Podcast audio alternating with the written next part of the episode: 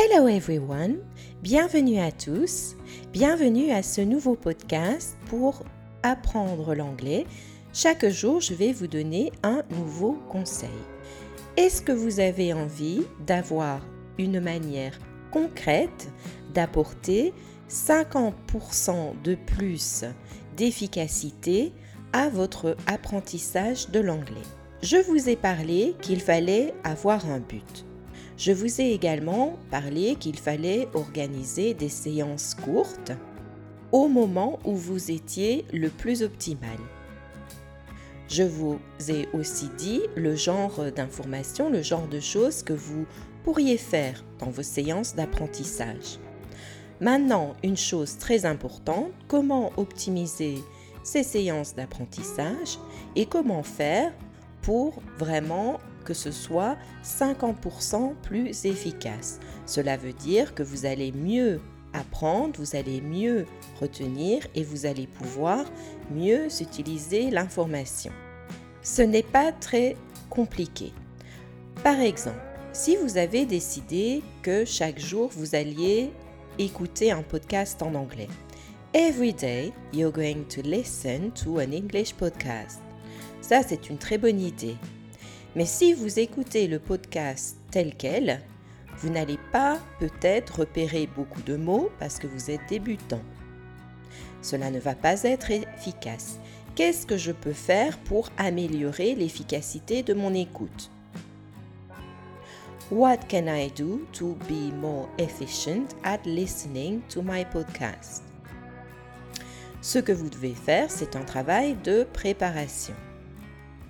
Par exemple, si vous écoutez le podcast de la BBC euh, English Learning, le 6 Minutes English, vous avez le vocabulaire qui est préparé en aval. Vous pouvez déjà le regarder. Vous avez des informations d'introduction qui vous sont données. Donc ça, vous pouvez le lire pour bien comprendre le contexte. Donc il est important avant de faire une écoute, pour pouvoir faire une écoute active, de comprendre le contexte et de comprendre quelques mots de vocabulaire. Ensuite, vous allez faire une première écoute. Et cette écoute, c'est listening for the gist. C'est-à-dire que vous allez seulement repérer de quoi ça parle. Et vous n'allez pas vous concentrer sur les détails.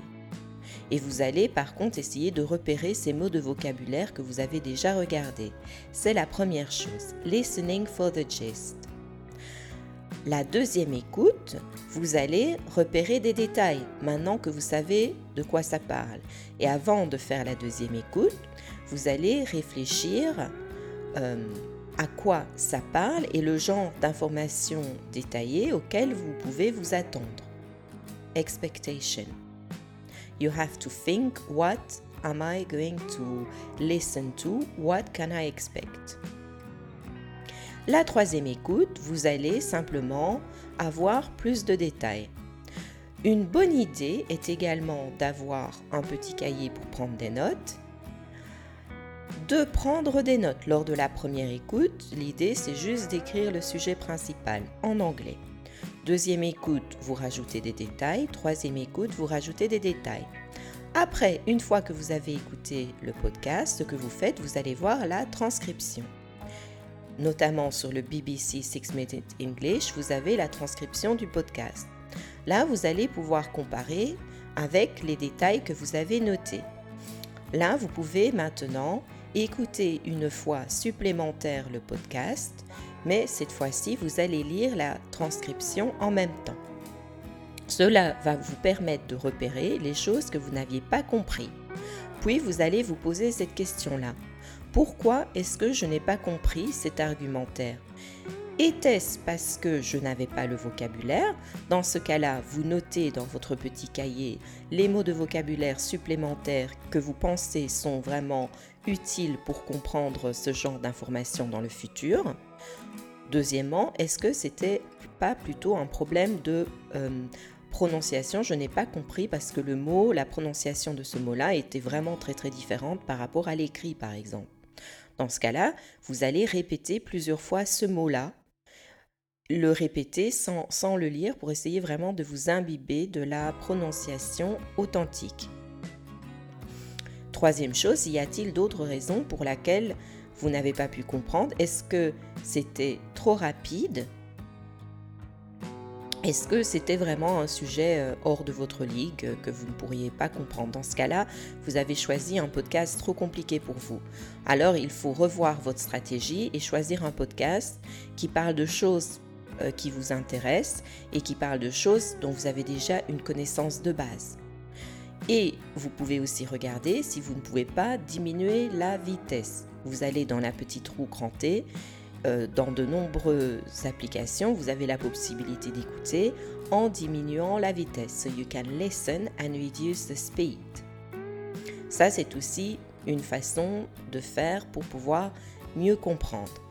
Ce qui est utile aussi maintenant pour améliorer votre niveau d'anglais, c'est de repérer deux choses. Les expressions est-ce qu'il y avait dans ce podcast des expressions qui vous ont étonné, des expressions que vous pensez vous pourriez réutiliser? Dans ce cas-là, dans votre petit carnet, vous le notez. Collocation. Est-ce qu'il y a des mots qui vont ensemble et que vous pensez que ce serait utile de pouvoir les réutiliser dans le futur? Par exemple, en, anglais, on dit It's hot and sunny. Quand on veut dire qu'il fait chaud, on utilise ces deux mots ensemble. C'est une collocation, collocation. Donc ça, c'est très utile pour montrer que vous avez un niveau supérieur en anglais. Donc avez-vous repéré les expressions? Avez-vous repéré les collocations? Avez-vous repéré les mots qui pourraient vous être utiles? Vous notez tout cela et puis vous relisez. Simplement, plusieurs fois dans la journée, vous relisez les nouveaux mots de vocabulaire que vous avez notés. Et puis le lendemain, vous recommencez un podcast. Donc voilà ce que je pense être une façon supplémentaire, un conseil supplémentaire pour pouvoir apprendre l'anglais. Il faut avoir une méthode. Si vous voulez télécharger mon livre avec 50 pages avec plein d'astuces pour apprendre l'anglais, vous pouvez aller voir sur mon site apprendre l'anglais rapidement.fr et là vous aurez euh, la possibilité de le télécharger. See you later. Bye bye for now.